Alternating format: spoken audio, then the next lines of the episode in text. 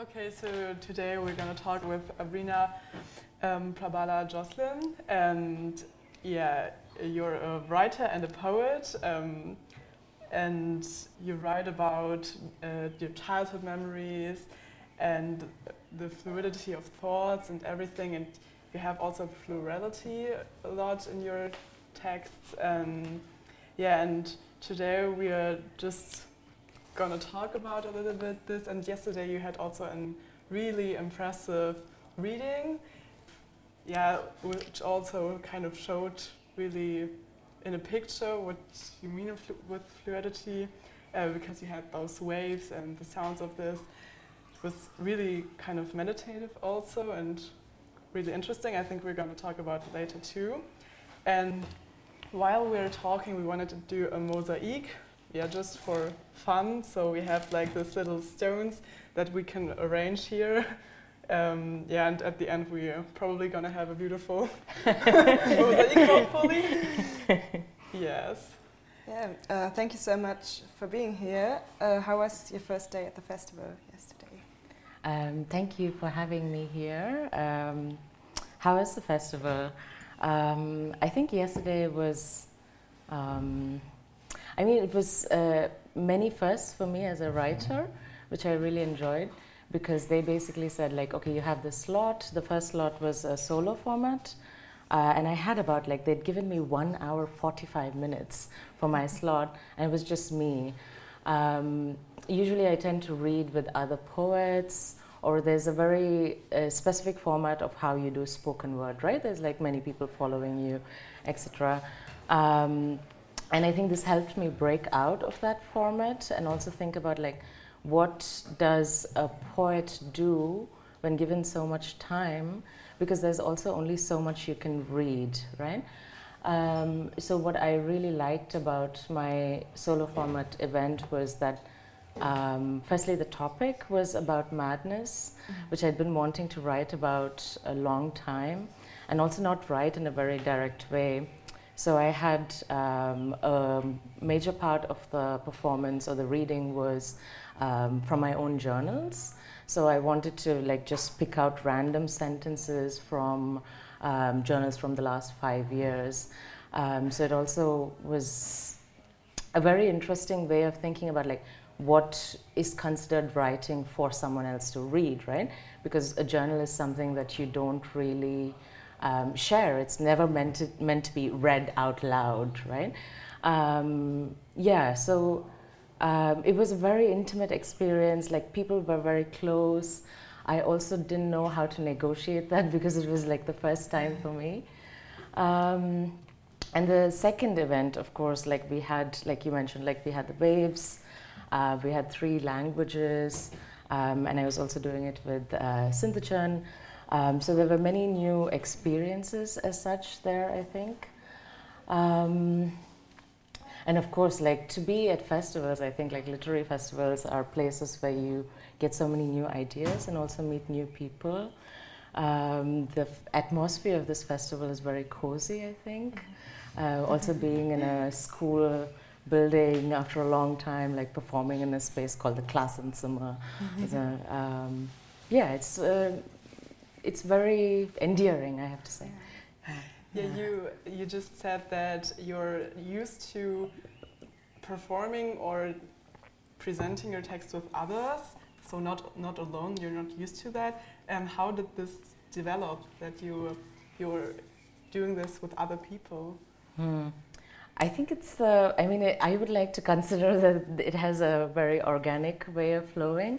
Um, I think. Um, the event I did with Sinthujan yesterday, Kadal Ondru, um, I think um, it just it happened somehow um, because of how we think, like certain stories that were shared between us.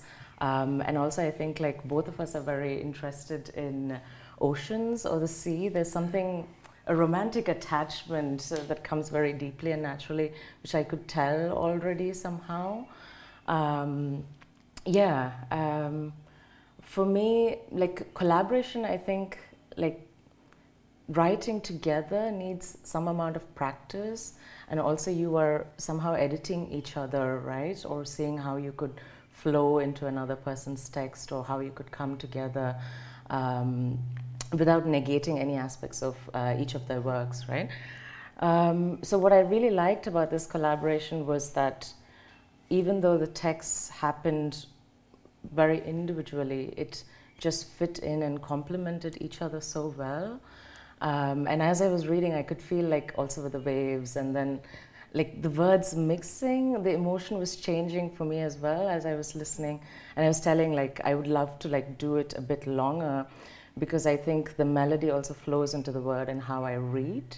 Um, so I would like to like be more immersed in that feeling for longer and see how the tone changes. Um, yes, in advance before our talk, we ask you to bring a piece of art or a piece of decor from your fridge at home. Yeah.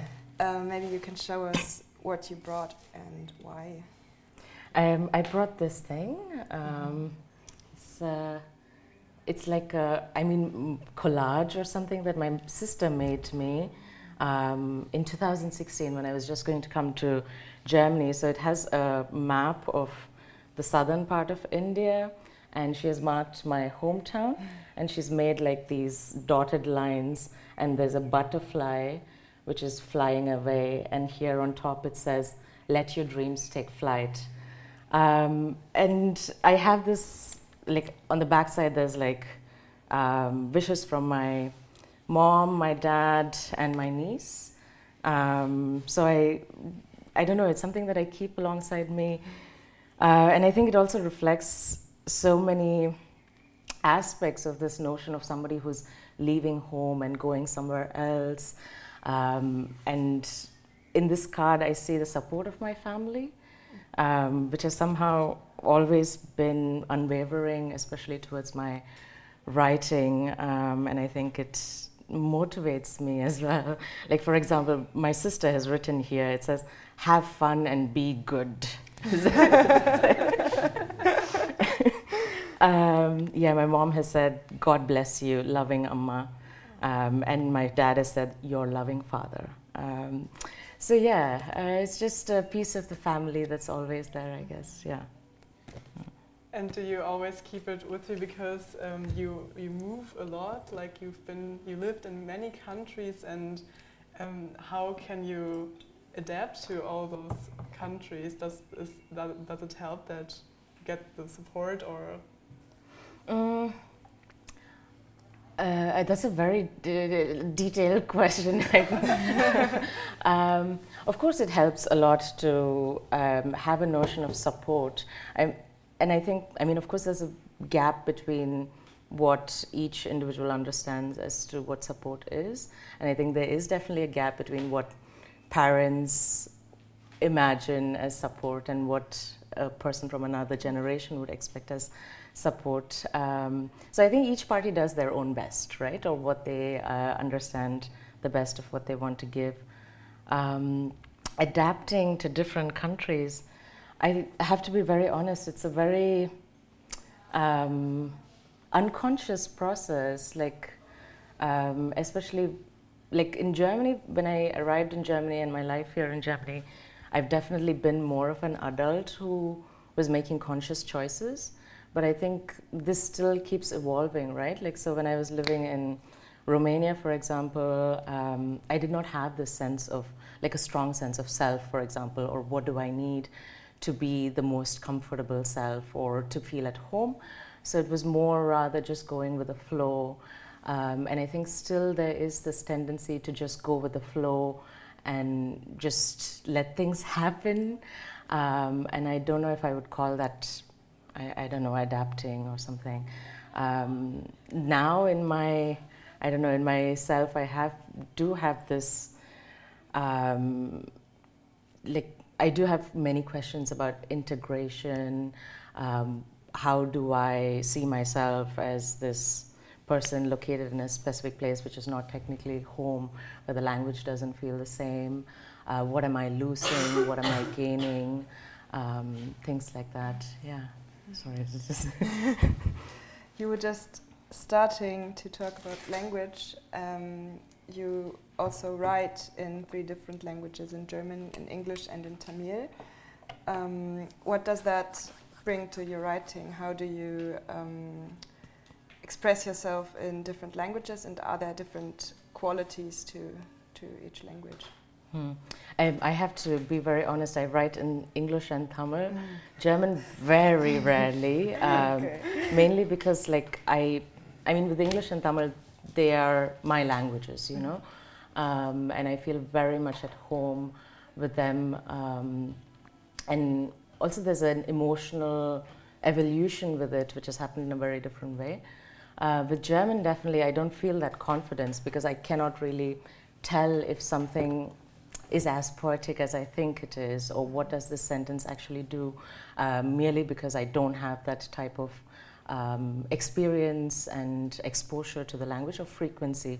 Like I read more in English, sometimes in Tamil.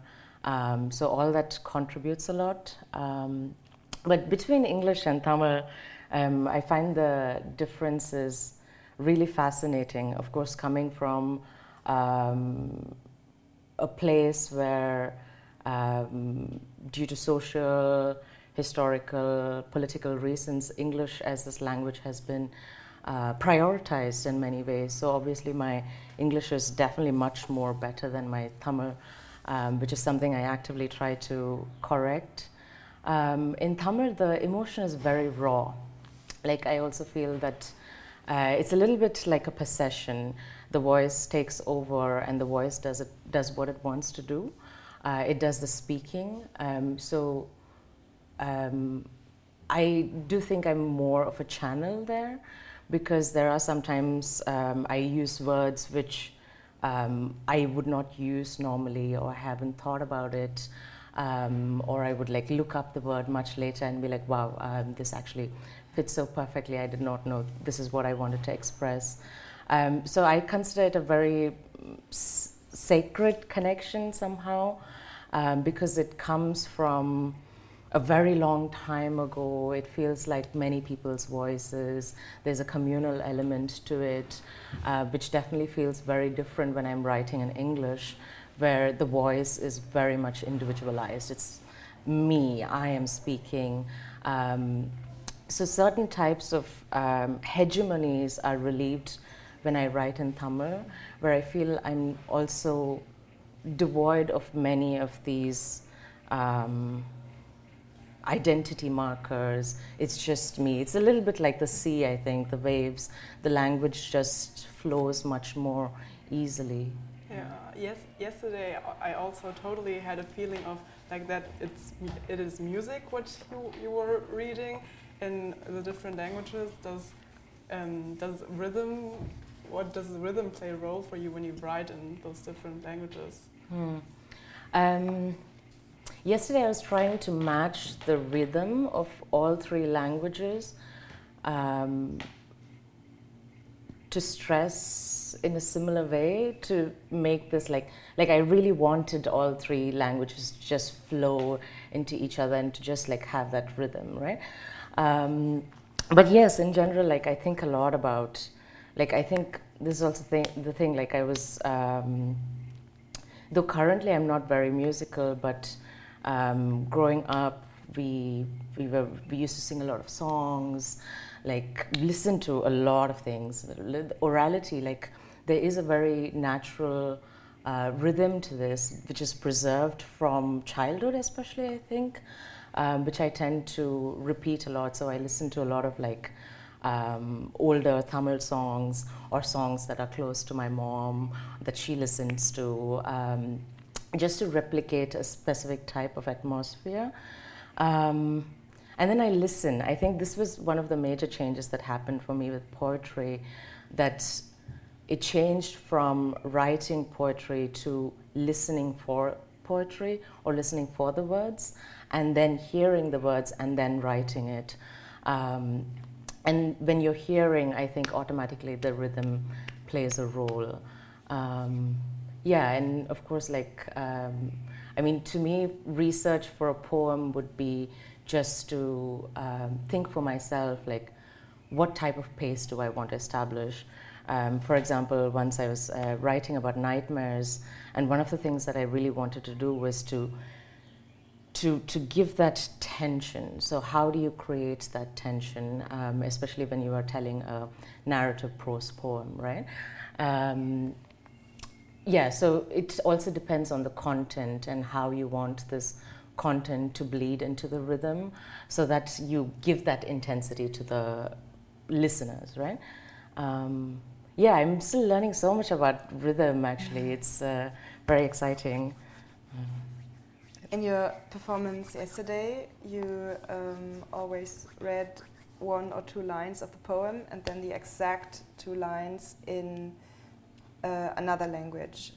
Um, so you translated it almost directly. Do you um, work with translation um, regularly, and what does translating literature mean to you? Oh, uh, no, I'm not a translator. I don't think so. Um, so this was uh, Kadalondru was definitely one of the uh, the first text where I am. I thought about translation in that way, or I mean, I did not think about translation. I thought about having these three languages together, right? Um, which was also one of the reasons why I opted for these shorter sentences, because then I felt a little bit more confident to speak that in German, mm-hmm. right? Because, um, yeah, j- just for the confidence of it. Um, I don't see it as translations. I do think there were a few changes, like maybe professional translators wouldn't have translated in that way. Um, but I don't want to actually replicate the exact sentence.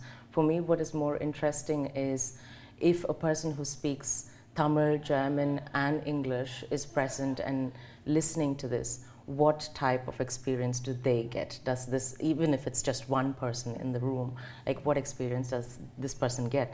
And of course, like if a person only speaks um, English, then what experience do they get from this? Like in an auditory way.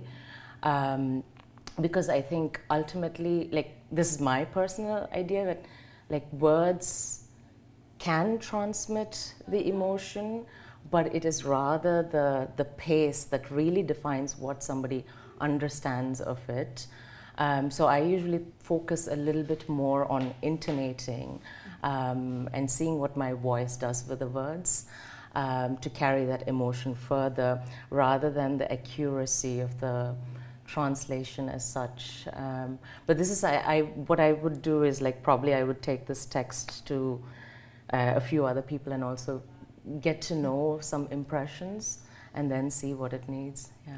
Yeah. Yesterday I said to Paula that I think it would have been so interesting if I didn't understand any of those languages because I think that would be also because I I think you can totally separate that it's different languages but yeah, you, you said what's the difference between if you can understand everything, mm. if you mm. can understand just one language, and I think it's also interesting if you don't understand any of them. Mm. Um, and you said that intonation, everything is really important to you. Is it, is I, I, I mean, I don't want to ask if it's more important to you than the content, but what um, is it? Is like this intonation like something you? It's what is really important for you? Mm. Um, I think I, I, mean I I don't think you can say one is more yeah. important than the other for sure. I think it's it's like everything sort of tends to come together. Um, pacing and intonation helps me as a writer. I think which is why like I approach it in that way and also thinking about like my strengths. Um, so I tend to focus on it when I write, um, like, and this is a fixed for me no matter what I write, like prose or poetry, because I just, I think this intonation and pace is unique to every writer or poet. Um, and pressing on this, pressing on like the strengths that I know of myself, of my own writing, um, I think it just lets the story or the text evolve in a different way. Um, but of course, like content also has a major importance. Like the way content evolves is also very interesting, right? Like sometimes maybe it's just like one small sentence that somebody would have said, and then it just blows up into layers and layers of um, thought.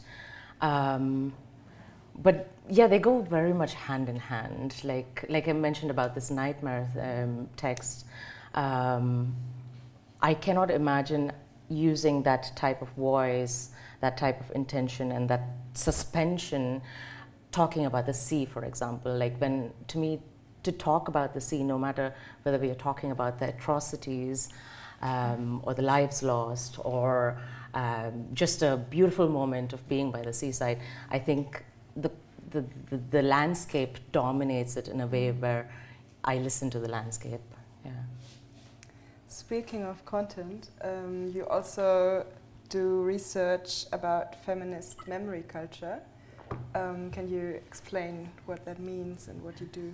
Uh, I have to be very honest. As a, um, I uh, recently just stepped out, out of academia, and my orientations are not uh, very much. Um, uh, I mean, these are no longer my research interests. I would say um, I was a pseudo academic. I would say who was uh, in the space and sort of looking at many things. And yes, um, for the last five six years, I did a lot of work um, to do with like feminist media um, and uh, memory culture um, especially eh, like with memory culture in specific to this very German um, understanding of um, uh, cultural memory.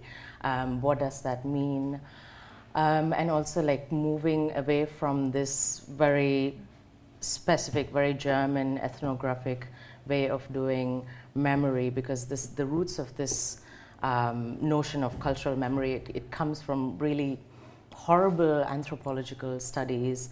Um, and I was very interested in, in counteracting this, also understanding for myself as a writer um, what language comprises of, or what, um, what am I doing when I write something, um, especially if I, especially in terms of like what is being talked about, what is being preserved, like what perspective am I giving, right? Um, so I did do very many, um, uh, like for example, one of the main research works I was doing was on data science, and this was at that point, um, like five, six years ago, was when um, many people, many researchers around the world were questioning data supremacy and also um, critiquing it, critiquing the horrors of it. Um, so I did do a lot about like feminist data science and things like that. Um, but what, to be very honest, like I realized in the last few years in academia that I am not an academic, that the language evades me somehow. Um, yeah, so um, it also helped me to move, like, to tell myself, like, I do want to make uh, political, to put out political thoughts, writing literature somehow automatically lends to uh, political thought. But for me to write a poem or a story and send it out into the world, it has much more um, reach or it touches people um, in a different way than if I would write uh, an academic article, you know, um, because I feel there's a distance um, yeah. So it is really important for, for you to reach as many people as you can, or what would you say about that? Because you, you know, um, plural, plurality and fluidity is like something you, what your writing is about, or the way you write. And yeah, do you have like people you want to reach, or is it mainly for you to express your feelings or your memories? Um, I mean, I definitely write to be read. I would like to be read um, for sure. Um, I think this also helps me locate myself in a very, I mean, the literature industry, we were talking a lot about this yesterday. Um, ultimately, it is an industry Um, and as much as I would like to make a career, an independent career out of writing, um, I feel that it puts a lot of pressure on me as a writer in this industry. Um, so I don't think I write for um, the money. Of course, money plays a very important role. Um, but when I have these core intentions, I think it affects the writing quite drastically. So I had to really ask myself, like, why are you working so hard? Um, what is the intention? Um, and to be read, I think to be heard and to be read is definitely a very core desire because, of course, I can keep a text to myself, but I would, the text has to go out in the, into the world in some form and take its own life, and I want to see it take its life, and it can happen with a reader or a listener. Um, so I, I haven't, I don't think I've been read widely. Um, I've had a couple of pieces which have, uh, which have reached uh, more people than I expected, um, and one of the stories, what really t- touched me was like I was writing about um, personal memory, fictionalized personal memory from childhood. Um, and it was set in my um, school back home. And it, I was just amazed at how many people reached out to me, especially um, women who reached out and who said, like, wow, this, is, this takes me right back. This is exactly what it was. Thank you for putting it in words things like that like i think that really really appealed to me especially like i also had childhood friends who read it and who reached out and they were like wow this is us this was us under the tree um, so those emotions i feel that type of response really means a lot to me for sure yeah, yeah. And uh, before uh, you said that listening is important for you when we talked about rhythm, that uh, listening is important so that you can um, yeah, achieve that in your writing. But what um, when you talk about speaking, because yeah, yesterday we heard it, and I think this absolutely makes um, makes it more accessible for others because I wouldn't be able to read Tamil, um, but I heard it and it made something with me. And um, what would you say is the difference between that? Between me listening and me reading, you mean? Yeah, and maybe also between the words which would be on paper. So mm. between. Yes, I, I'm, I definitely write very differently for reading and for publication. Um, the focus differs quite a bit, right? Like because when you have a text that you want to read, you define you as a reader you define the type of attention you give to the text. Like you could be a reader who maybe reads a sentence so many times underlines goes into the meanings of the words. So i think the reader is at a very different um, independence to negotiate the text. Um, but when i read out the text um, i seek out clarity a lot because um, I, I can imagine that, you know, especially in an audience, um, there will be people with like different types of uh, language comprehensions, literary comprehensions, um, and I think striving for clarity um, because I want people to be able to understand. Like, I do not want to give this notion of, oh, wow, this writer spoke something really complex and very, very floral and um, pompous language or whatever. Um, no comment on anybody. Um, but personally, what I felt was like, I want this clarity. I want people to be able to um, hear that it's a very simple sentence, but this sentence has a lot to say. Um, and that is something I aim for when I'm reading.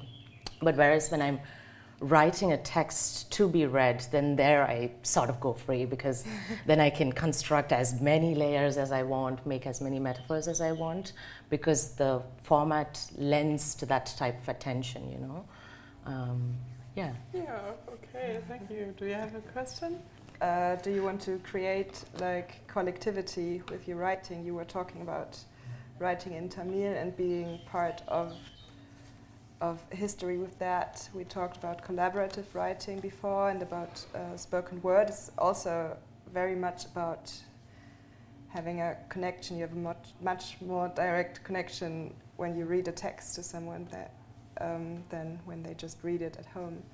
Is collectivity or being part of collective important for you? For sure, yes, yeah, yeah. I mean, like even the simple notion of like I want to be read. Um, there is a collective there, and I mean, language already comprises a collective. I think, in terms of content, I would definitely think a lot about like how would somebody say this, like, or how would like like I say this back home, like what type of um, union do we want this text to express? Am I using we? Like, am I speaking as an individual, or who am I speaking for? Um, so I think it, it is, I mean, really hard to be distant from this for me, um, because the collective also gives the stories. Um, I think, like to like for me to be a poet or a writer is is is somehow also being a wanderer somehow, just going around, listening to things, listening to what people say, um, and yeah, gathering some some sort of like it. It is a collective mosaic, for example, like each story, each text. Yeah. Yeah. Okay. I think. Uh, yeah, we're, we're done. Um, thank you for being here. Thank you so much. Yeah, thank you. Thank you. Thank you.